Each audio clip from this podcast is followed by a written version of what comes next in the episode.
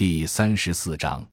农户理性和村社理性。中国传统农业的社会优势。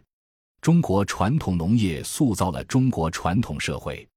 因精耕细作的农业生产方式产生对高质量体力劳动者的需求，使得家庭总人口数量增加；农业生产条件的改善和投入农业劳动力的增加，使得单位土地面积可承载供养的人数增加。使得传统农业的劳动力密集化具有一种自我强化趋势。黄宗治称之为“农业国密化”。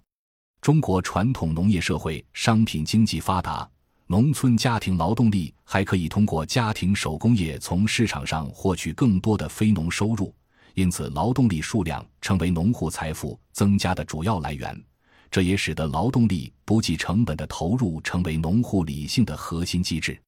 中国传统农业小农村社的农户理性在于农户家庭资源有限，不可能被个体化、排他性的占有，而使得家庭不可聘用或解聘家庭成员。虽有土地和其他财产的家庭成员共有基础上内部化处理外部性问题之经济机制，以家庭为了维持生存而共有的土地作为无风险资产，利用有限资源多样化、兼业化经营来弱化外部风险。家庭成员为了家庭综合收益和整体福利最大化而不计个体收益和个体福利的进行劳动力组合投入，以促进要素的优化配置和家庭积累。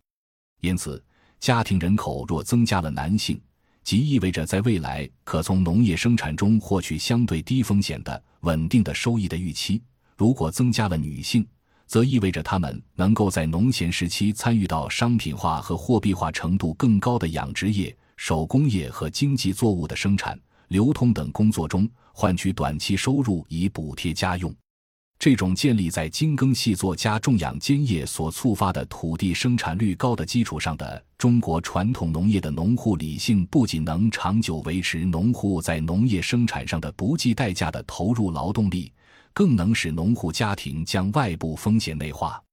中国传统农业社会的村社理性是指以乡土社会中的村社地缘关系为产权边界，存在着农户成员权在村社共同体的集合代理，据此而形成的是户村两级地权结构，是一种内部非排他性的体现社区成员权的农村产权。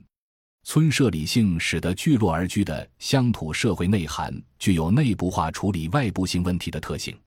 中国传统农业小农村社的农户理性和村社理性内部化处理外部性问题的特性，